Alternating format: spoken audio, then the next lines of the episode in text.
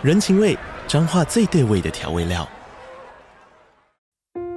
人，你在这端，我在那端，各自忙碌又相互牵挂。情，街角的吵杂声传递温暖与思念。味，是从每一个转角飘出的乡愁。这里是彰化县政府 Pocket 节目《彰化早咖》，我是主持人内克。从彰化大小事各具特色到旅游攻略，透过轻松有趣的访谈，带着大家走进最在地的早咖。准备好了吗？彰化的故事，我们说给你听。以上为彰化县政府广告。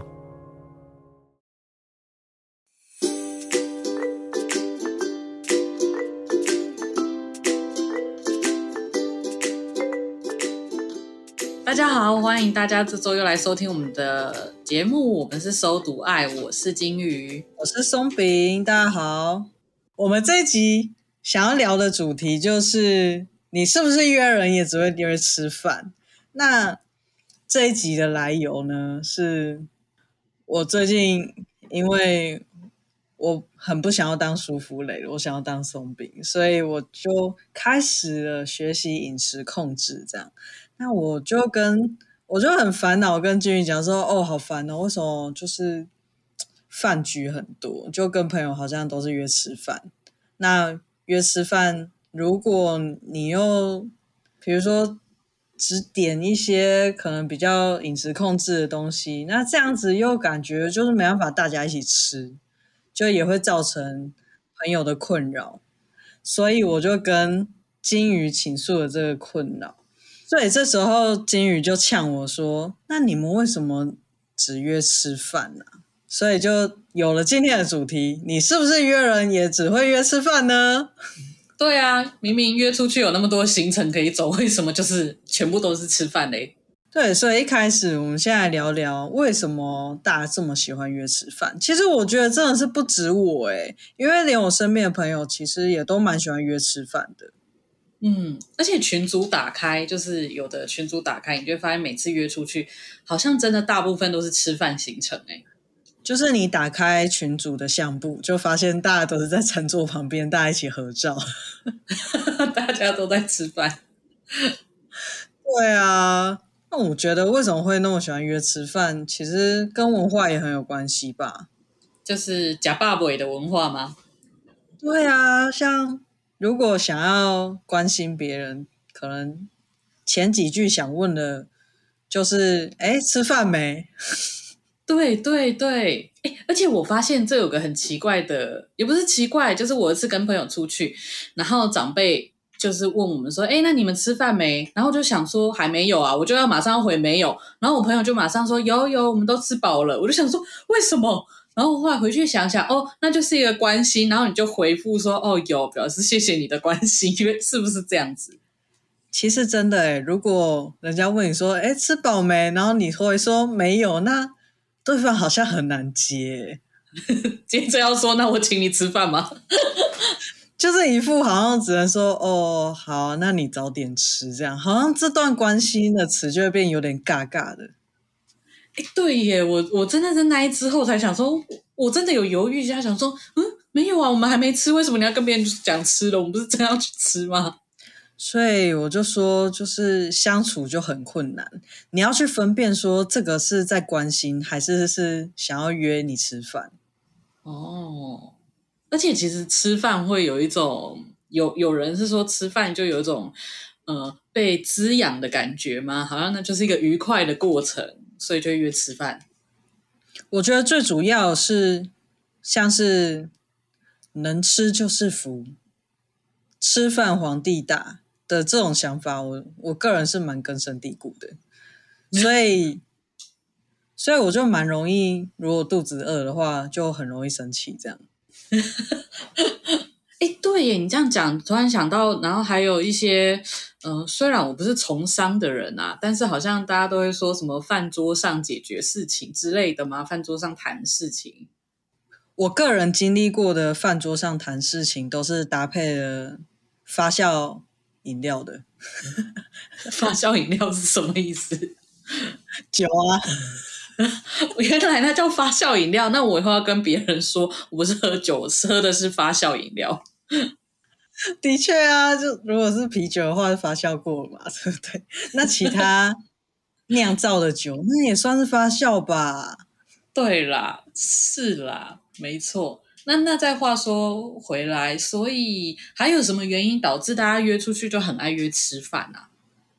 我觉得这是一个很有趣的点，是平常我们可能自己吃都会吃的蛮简单的。我个人的话，嗯，那跟朋友出去吃，就会想要吃一些可能很厉害的店啊，或是比较平常很难自己去吃的店，例如说吃到饱啊，或是小炒啊，或是呃，可能像 Fridays 那种就。需要多一点 share 的店吧，哦，或者是一些大餐厅。嗯，但老实说，我觉得有些店真的是吃气氛的，像热炒店。嗯，就我从来都觉得热炒店的食物都还好，但就是不会太贵，然后又大家又有一个可以很吵的地方，可以大聊特聊的地方。但但我要说，你刚刚说热炒店不会太贵。我后来觉得 热炒店好像 这几年变很贵诶，小时候真的不会太贵。热炒店在我脑袋中的价钱还有百元热炒，现在已经没了吗？不是啊，你看哦，百元热炒，那你要点几盘？三五个人点个两三两个人也要点个五盘吧？啊，这样就五百多嘞，而且有的热炒一盘就一百五、一百六呢。好，那我们。我们再拉回来，那也许就是这就是为什么讲说饭桌上可以解决一些什么一些事情吗？对，这可能就是是因为这样吧，就是大家在吃饭的时候会比较放松吗？有可能。然后我觉得你刚刚说的那一个很对，就是吃约朋友出去吃饭，就是你可以刚好去吃一些你平常一个人不会去吃，或者是。自己去吃或没有特别行程跑去吃，会觉得很奢侈的餐厅。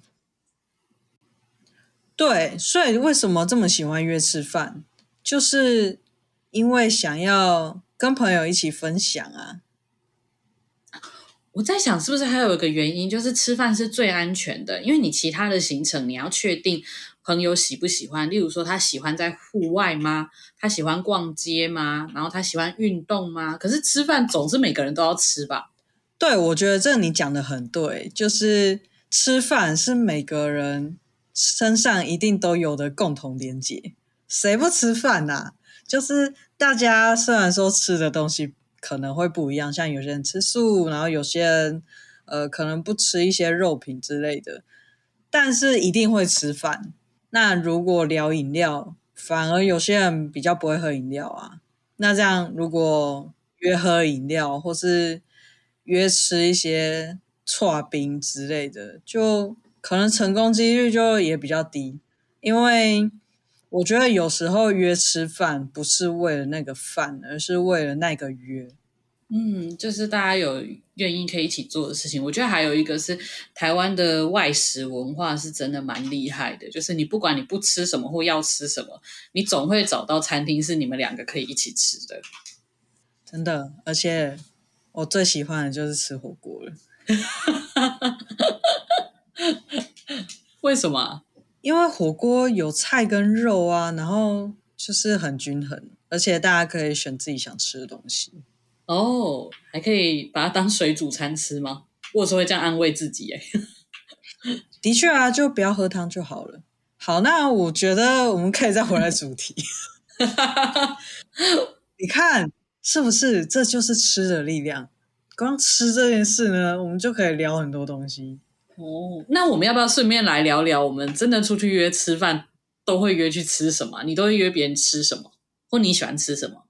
我觉得我个人在跟朋友聚会的时候，会约的最大宗的两个，就是第一个可能就是那种个人小火锅，哦，因为那种店通常都会有自助吧，就会有一些饮料，所以你们在吃完之后也可以坐在那边聊一下天，所以就比较不会找三妈那种小小火锅，然后。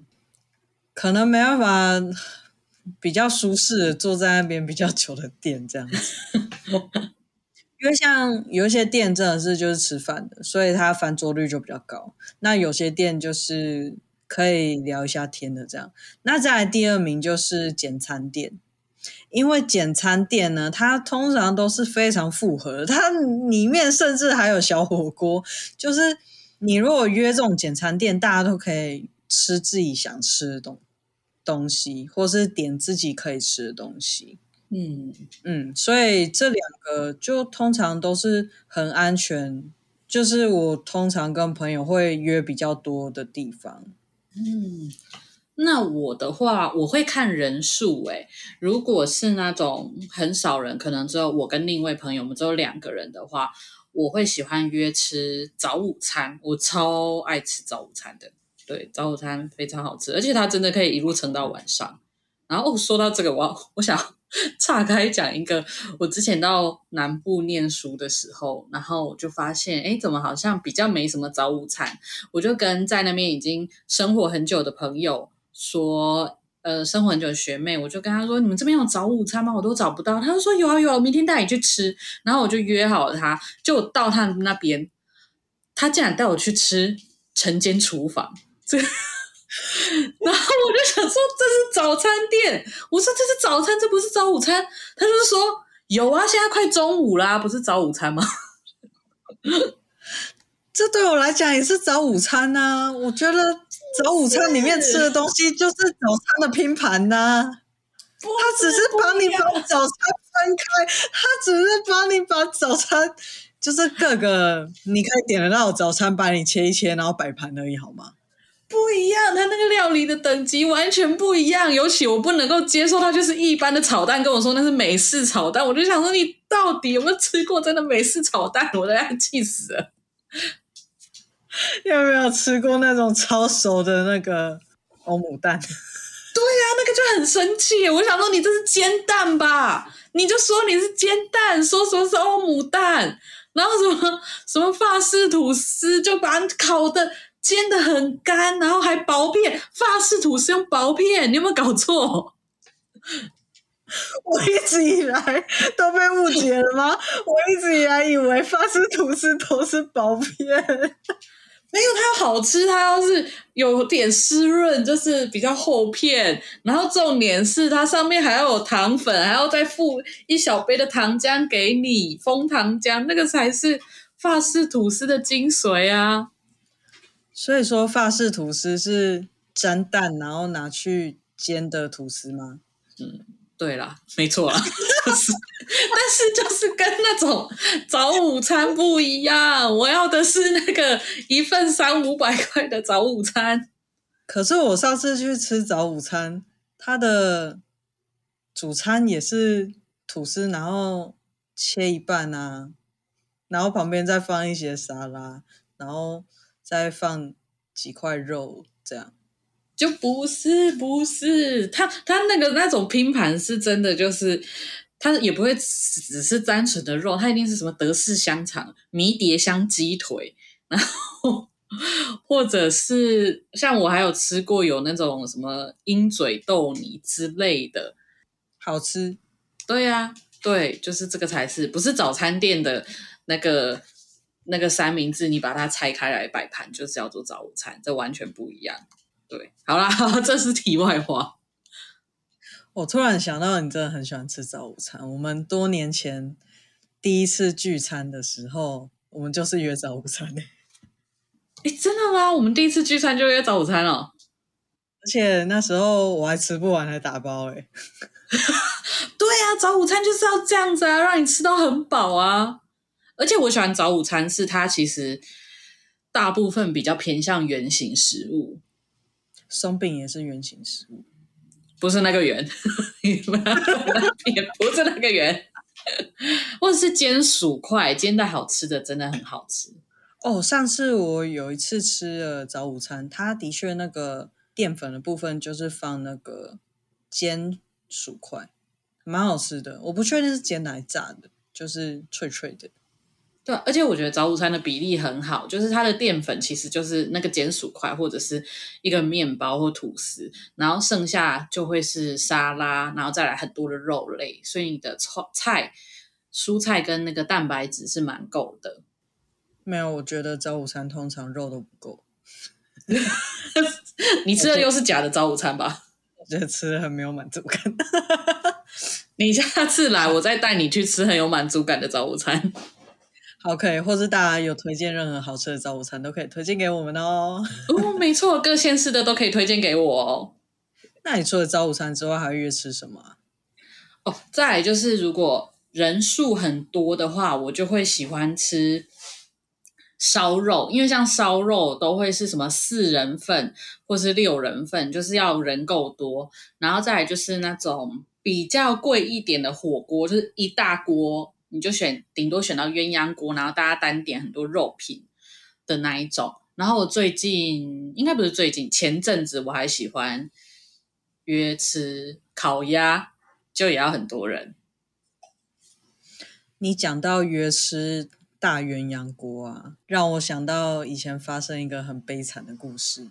什么？当时呢，我参加一个群组，然后。那个群组大家都不认识，都是网络上加入的。然后那时候群长就办了一个大聚会，然后就是约那种大锅鸳鸯锅。嗯，其实蛮好吃的，但是不能遇到雷。对对，你遇到什么？你知道我遇到怎样的雷吗？你说，他从头到尾只吃肉，欸，诶我是。然后你知道吗？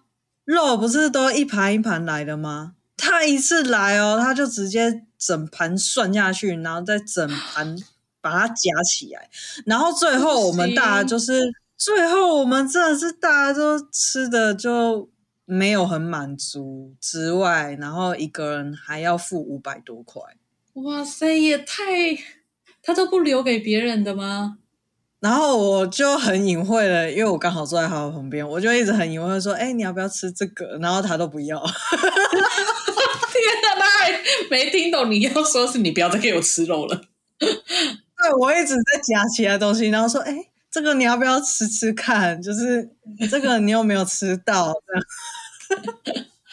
我我没想到你的雷是这样，我以为的雷是就是。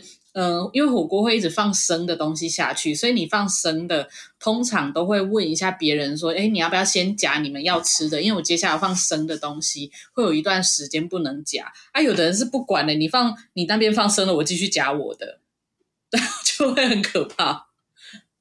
你有没有听完你那个之后就觉得你那个没有很累？好像也还好，大不了我就多等它煮熟了再夹，这 全部把肉夹走了太累了。不过的确啦，就你那个也小雷，就是如果里面东西还很多，那如果大家都空了，其实也蛮蛮尴尬的。对啊，而且如果你吃的是火锅，有时候肉多煮下去，那个汤就毁了，你知道？对，而且肉不能整个放吧？就是现在看，哎，大家要吃肉，就是看放几片，一次算个几人份这样子啊。那真的是我见过最不要脸的人嘞！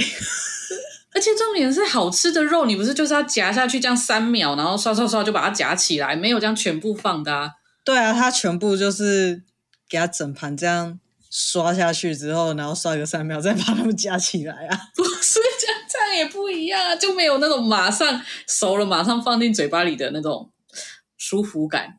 好，总之呢，我是不建议大家在不熟的时候。约这种很大锅的东西，因为你有可能也会遇到跟我很像的经验，除非你不会不开心，就就没差。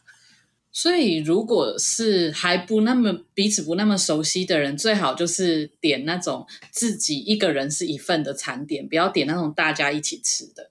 我觉得会比较保险啊，因为真的有些人比较不会去 care 别人要不要吃这件事。他可能比较 care 说，哦，我就是想吃肉啊，反正我有付钱，为什么我不能吃？你又没有限定说大家只能吃哪部分这样？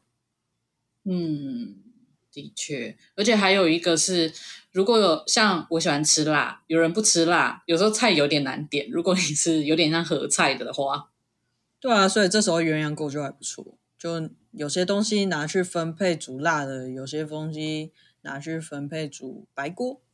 嗯嗯，对，对啊，你看我跟人家约很多回忆都是吃饭来的。那你觉得如果不吃饭的话，想要约别人有什么选择？我觉得再来就是要看你们的呃娱乐习惯有没有相似。像是我有跟朋友约去过，例如说去山上啊，赏花啊，赏樱，突然觉得好像很风雅的行程。讲完赏花，一个赏花、赏月、赏秋香是吧？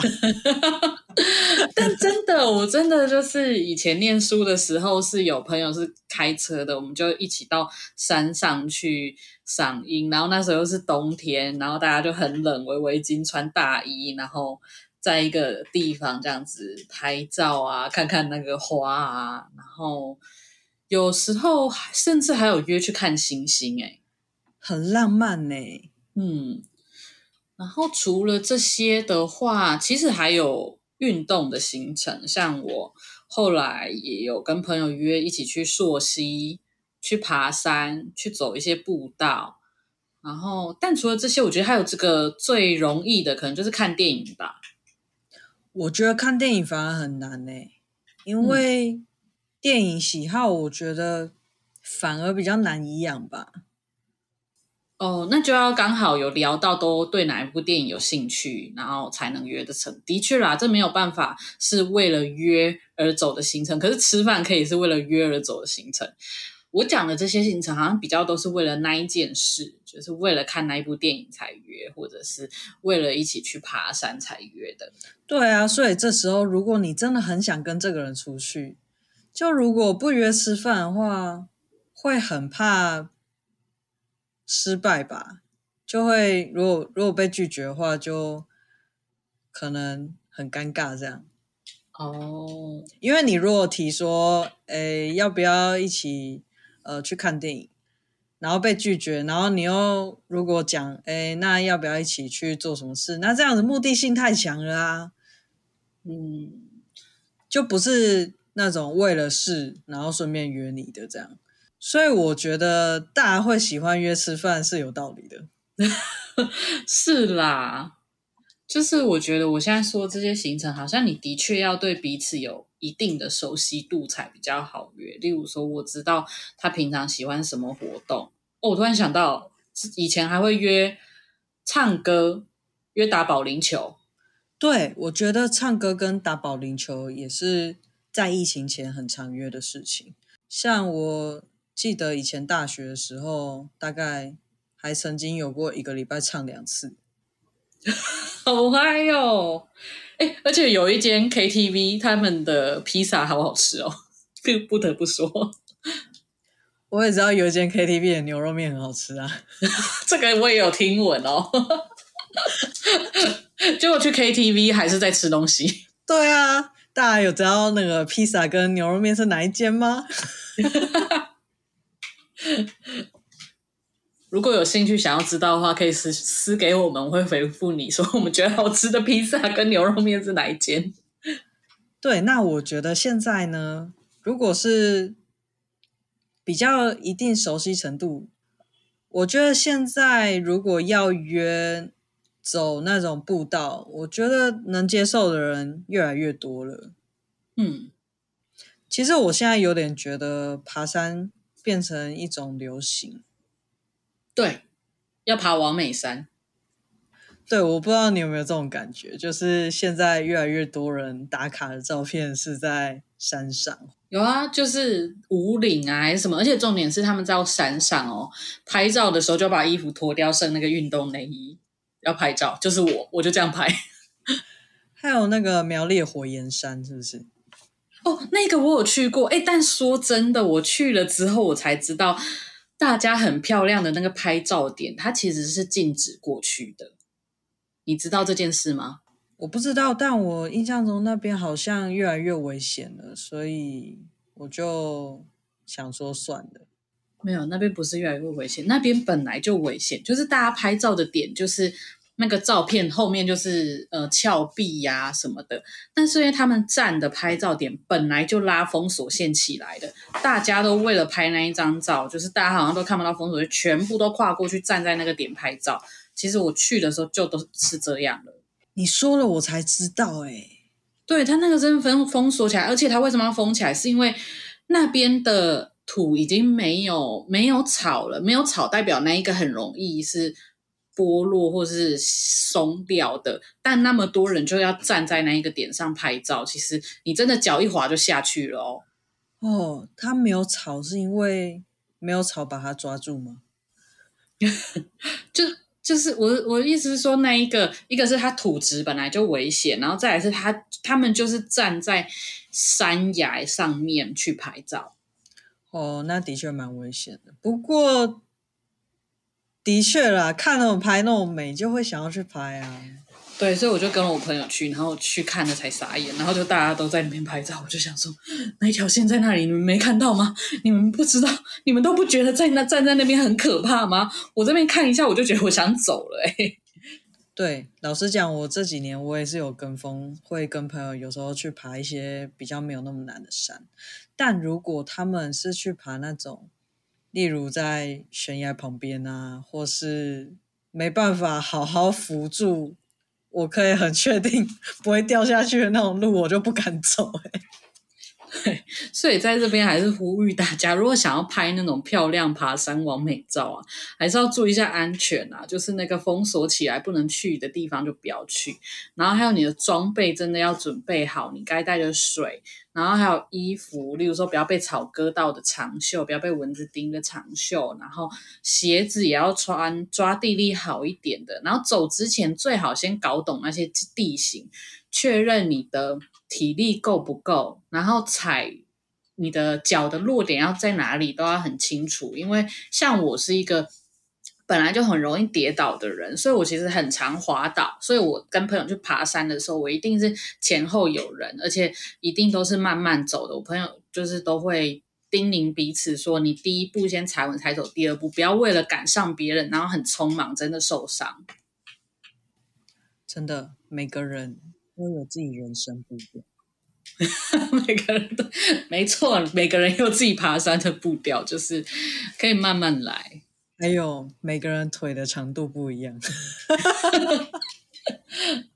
对啊，然后最好爬之前你要了解自己的那个重心怎么放啦。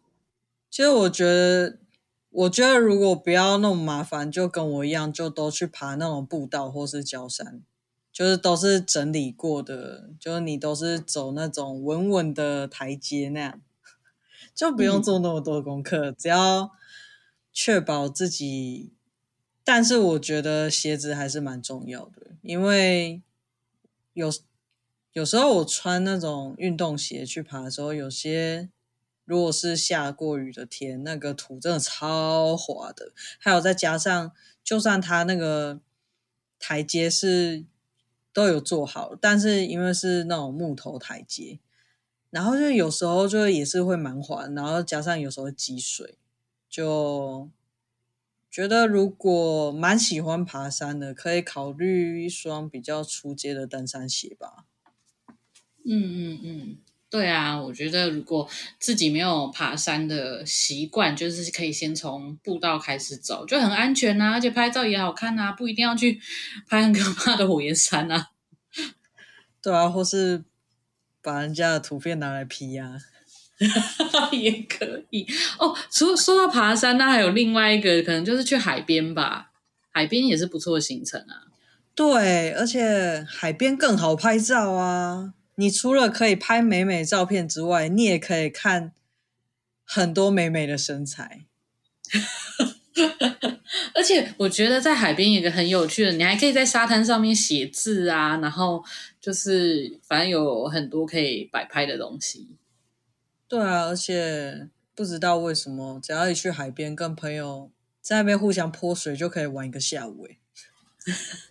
对啊，我之前跟一个朋友是在那个接近黄昏的时候去海边，然后他很会拍照，他就让我走远一点，他就拍那个呃在海上倒映的天空的倒影的那种照片，看起来就超美，就很像站在什么东西上面一样。天哪，这个拍照也太厉害了吧！对，像我那时候跟朋友去海边的时候，我们就是在那边堆石头啊，然后。还要找那种形状很特别的石头，像我最印象中，我那时候就很喜欢一颗石头，因为它长得很像寿司。嗯、哦，不过要呼吁一下，去海边呢、啊，就是不要把垃圾留在海边。或者说在海边就看到一些奇怪的垃圾，我就想说，为什么这些人不把它带走？还有，还有，好像前几年有说不要乱捡海边贝壳，因为那可能是寄居蟹要用的，就是。不要乱捡这样子。对啊，而且老实讲，小时候曾经我有捡过石头回家，但长大了才发现，就算我记得我捡过这个东西回家，但我也没有那时候的记忆。所以呢，我觉得还是如果想要有个纪念，可能我觉得拍照或是拍影片，这是更实际的。嗯嗯，就不要留东西在海上，也不要把海上的海边的东西随便带走。对，如果大海能够带走曾经的爱，你要做什么？就让我用一生等待。好哦，所以你有个行程是去海边再去唱歌吗？我没有，这太疯狂了吧！去海边。就是我觉得跟水有关的活动都会让人失去时间感，像是去游泳池游泳，或是去海边玩，那个时间都过得超级快的。哦，对对对对，所以水这种东西就是让你进入时光屋的另一个隧道。哦，说到这个，我还想到，嗯、呃，有的人好像比较有忌讳，是农历七月的时候不要去海边玩。所以，如果大家在约人去跟去海边啊、去游泳相关的，可能也要注意一下时间。对，而且可能。以往农历七月比较容易有台风吧？嗯，对，就是蛮危险的哦。而且如果去海边玩啊，你如果只是在旁边踩沙子、踩踩水还好，你如果真的要下去游泳，真的要做好万全的准备，就是就是也不要仗着自己很会游泳就觉得完全没问题。你可能要还是要看一下附近有没有救生圈啊，或者是有没有真的出意外的话，有没有相关的人可以呼救的。真的，出去玩安全也是很重要的，要安全。才能再有下一次游玩的机会。OK，哎，那今天讲到约会出去啊，是说你知道有个社团叫直男行为研究社吗？我有听过，但是我比较少在 follow 他们的文章，都是你贴给我的时候我才看。因为他最近有个超有趣的活动，他好像是跟一个电视节目去联名办的活动，就是请直男们，就是呃拟一个一日约会行程，然后大家来看看要怎么拯救他。所以他就有很多的投稿是不同的直男去放说，哎，如果他要跟别人来一个一日约会行程，然后他会怎么安排这个行程？我有看到你贴给我的一个行程表，嗯。那我对他的印象就是好多哦。哎，那我们要不要来讲讲，就是就是这种安排约会行程，你觉得有没有什么要注意的地方？注意的地方哦，嗯，要避免什么事情啊之类的。嗯，首先我觉得一日就有点太长了。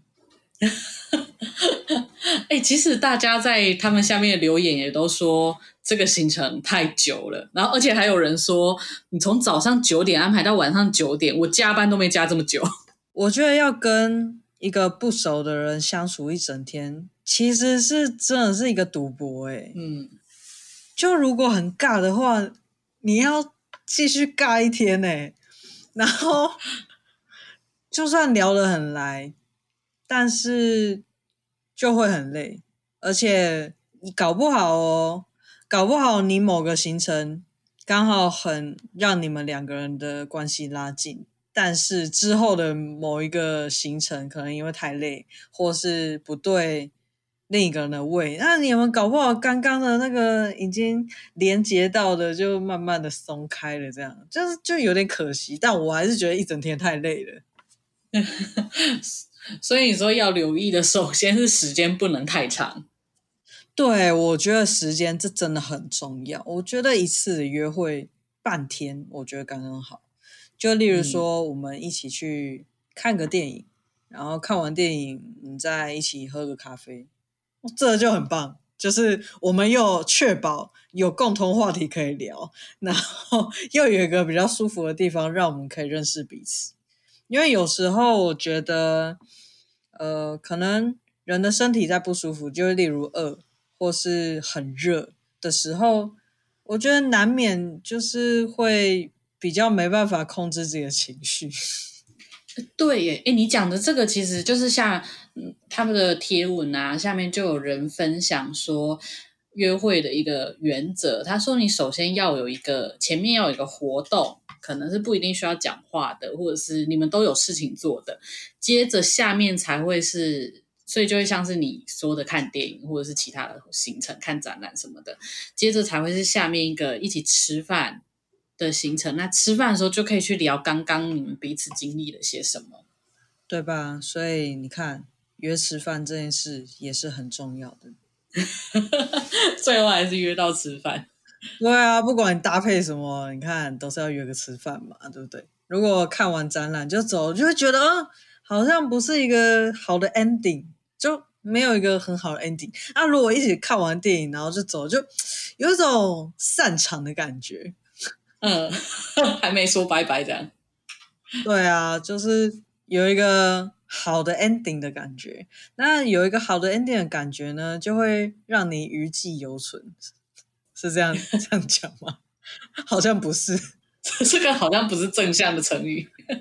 对啊，好像好像不要，就是会让你会想要继续下一次再跟这个人相处。我觉得，我个人觉得好的约会应该是让对方会想要有下一次的约会，而不是这一次就整个都超完美。哦，对耶，我觉得你说的很好。好的约会不是这一次整个所有你想做的全部做完，而是让人有一点意犹未尽的感觉。对，就是如果排一整天，会让我觉得好像是想要达成一个人生目标的感觉。就是例如说，想要跟自己的男神女神相处一天啊，这种就是我不在乎以后，我只在乎我现在想要花一整天跟你相处，我自己会有这种感觉啦。但我不确定大家会看到说这个是一天的行程会有什么想法。大家的反应其实也跟你一样，欸，就是会觉得那个时间太长的是不行，而且还有一个什么时候开始约会很重要。因为就人排集合时间是九点，然后我就看到有人说，谁跟我约九点，我马上封锁他。你约九点，我是要七点起来化妆，是不是？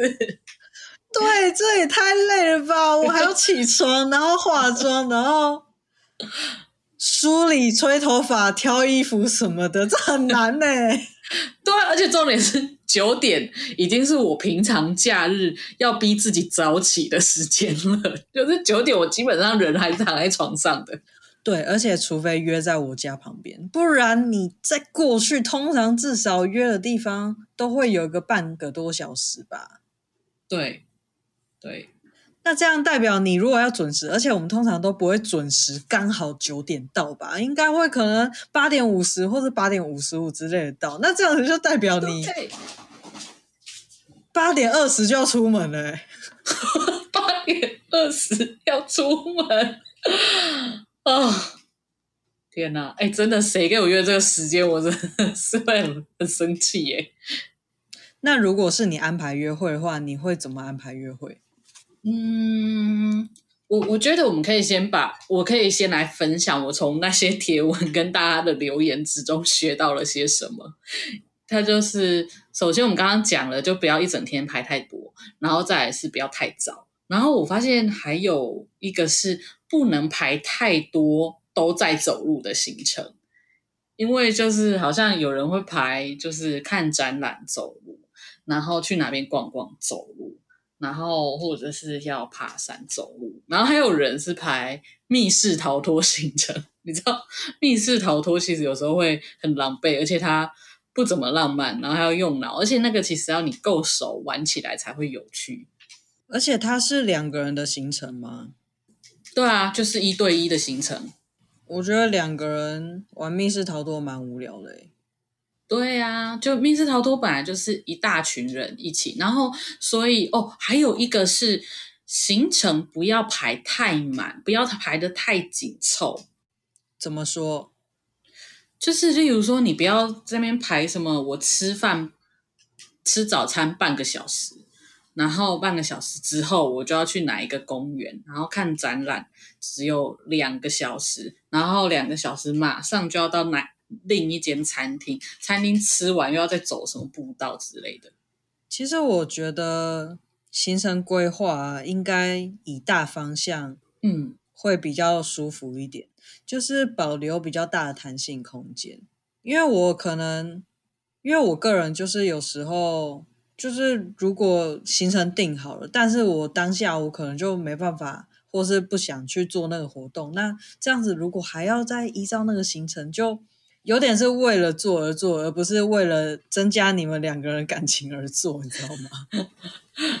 哦，而且还有一个我想到了，就是不是在上面有人回复了，就是我觉得还有你的行程不要太排太晚，就是你可以有一个吃完晚餐后，对方还想要继续在外面的备案，但是就是当放在心里的备案就好了，不要硬要排晚餐后还一定得要再去一个又要花两个小时的地方，就是每一个人对于几点要回家的感觉是不一样，而且你也不知道从你安排的点到他回家，他需要多少的车程，搞不好他回家太晚，然后他又比较希望早点休息的人，他就对这今天约会的印象就只有天哪，我有够累的。对，我觉得最好的约会的时间就是晚餐或是午餐加减一小时。嗯。对，而且你你如果排太晚，然后对方很累，他一回去就直接睡了，你们还不能够在讯息上面再多聊个一两个小时去讨论哦，今天很谢谢你啊，很开心啊，什么之类的。我觉得你讲这个很好，就是后面这些才是真正增温的关键。嗯，因为这是你们的共同回忆。对啊，你要因为因为你就要留一个，你们可以在讯息上继续延续这个话题。如果你回去他就很累啊，就睡了。那他早上隔天起来，他是要你要跟他说早安，还是他要跟你说早安，还是要怎么样？或是一觉睡睡完，隔天醒来，就算前一天有很多事情想聊，可能有些那个感觉已经忘记了，所以就有时候就也蛮难切入的。嗯，所以可能最好的行程会是，如果你要从中午开始就吃个午餐，可是我也不建议要从中午开始。你要确定那个天气不错，不会太热，诶，不然中午出门，你知道你要约吃午餐，人家大概十一点、十一点半要出门，外面正在热的时候，他满身大汗的到餐厅也不会太开心呢。其实我觉得这还好啦，因为午餐出去吃饭，我觉得这很合理呀。但就可能就是不要约太早之类的，就是约个早餐什么的。嗯、所以我觉得午餐跟晚餐是相对安全的。对，然后嗯，中间下午的时间看天气，不要去很热就要一直晒太阳，除非你很确定他是个喜欢晒太阳或很喜欢户外，不在意在外面流汗的人，不然尽量是你要走户外行程，也要是有阴凉的地方的那一种。而且我觉得，如果你原本就已经有安排了，那应该要先跟对方说，嗯，确定一下，不然呢？不是，不然他可能下午就开始脱妆了，你知道吗？哦，而且还有一个，我觉得行程就是吃饭以外的那一个行程啊。最好的进可攻退可守，就是要是一个如果你们万一没有话讲，也不会尴尬。例如说，我是去看画展，那我我就是在看那个展览，我没有话讲，好像也我就可以装忙，假装我在看那些展览就好了。但是我如果觉得跟这个人聊得来的话，我还是可以讲点话，就是做一些不会真的很忙很投入的东西，像是。如果你希望聊天，看电影就不适合，因为你不可能在电影院的时候聊天，那也蛮讨人厌的。对，而且如果你吃饭吃完又去下午茶，你就需要有很多话题可以一直跟对方聊。嗯，因为像是你说看展览，它其实有很多东西都可以聊，就比如说，哎，你看这个，你看这个北极熊好可爱哦，这样，或是帮我拍照，这这幅画啊是。对，就是好可爱哦，我帮你拍照什么的。就虽然说不是一个很持续聊话题，但是你们可以有互动。但如果是在餐桌前面，然后你们两个一对一坐着，那你们可能聊的就可能只能你自己，可能你们两个自己想出来的，或是你只能聊那边的食物，或是呃，如果你很懂咖啡，然后你就可以聊咖啡，但是他可能不会。就是要看对方有没有兴趣听这些比较专业的话，这样。嗯，但我觉得真的就是在一开始没有很熟的时候，真的要先从安全牌开始打。嗯，像我觉得聊的话题，我会觉得我会建议大家可以先从星座开始聊。嗯。因为这个是大家接受度最高的，而且就如果你有一点研究的话，就是你有一点研究，或是对方有一点研究的话，其实我觉得都可以聊蛮多的。嗯，哦，诶，我刚刚想到，其实我会很喜欢的行程，一个是看展览，但是我觉得看展览也要刚好有知道有什么展览是彼此都有兴趣。另外一个我很喜欢是逛市集。就是市集都会有很多手作或者是很特别你想不到的东西，而且市集通常它不会需要走很多很多路，因为它就那一小区这样子大概逛完，然后也都会是有人多热闹的地方，因为你你不熟去人少的地方，其实也很尴尬哎。对，我觉得逛市集蛮好的，就是你们可能在交往暧昧前可以先去逛个市集，嗯。然后交往后就可以一起去逛菜市场。你 说像我这样？哎，老实讲，我觉得菜市场真的有很多很新的东西，就一些很奇奇怪怪的东西都会先出现在菜市场，所以有时候我还蛮喜欢逛菜市场的。还是到了某个年纪，会很喜欢逛菜市场。我觉得菜市场就是呃，你如果不是。因为有的人会在意菜市场的味道啦，如果那个味道对你不构成影响的话，我觉得菜市场会是一个很有生命力的地方。诶，我想到一个我朋友跟我讲过，他觉得很喜欢的约会的场所，嗯，就是他在大学的时候，有些量饭店，像家乐福，他以前是二十四小时，然后那时候他就会跟他的伴侣。在半夜的时候一起去逛家乐福，好酷哦！对，然后那时候呢，你就可以把另一半放在推车里面，然后你就可以推他。不是，这个是不好示范吧？但是他说，真的在半夜的时候会看到很多情侣在逛家乐福，所以我觉得这一点就蛮有趣的。哦，我不知道原来有这种约会方式，诶，还蛮酷的啊，而且还可以买买。日常生活用品，对啊，而且你也可以借由逛生活用品去知道对方的喜好啊。哦，对耶，而且你也可以看到这一个人他的生活形态，或者是他看这些生活用品，他大部分会看什么，或者是他知不知道一些什么东西。对啊，或是就买一些饼干回去，就说哎，我们等下买一些饼干或者一些爆米花回去一起看电影什么的，就都很不错。对哦，我长新知识了。那我们今天聊了那么多，就交给金鱼收尾啦。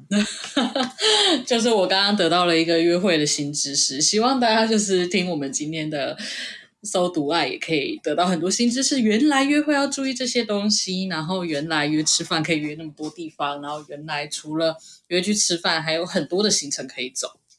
对，那你如果有一些什么独门的约会小技巧，都欢迎分享给我们哦。好，那我们今天节目就到这边啦，那大家拜拜，下周见。大家下次见，拜拜。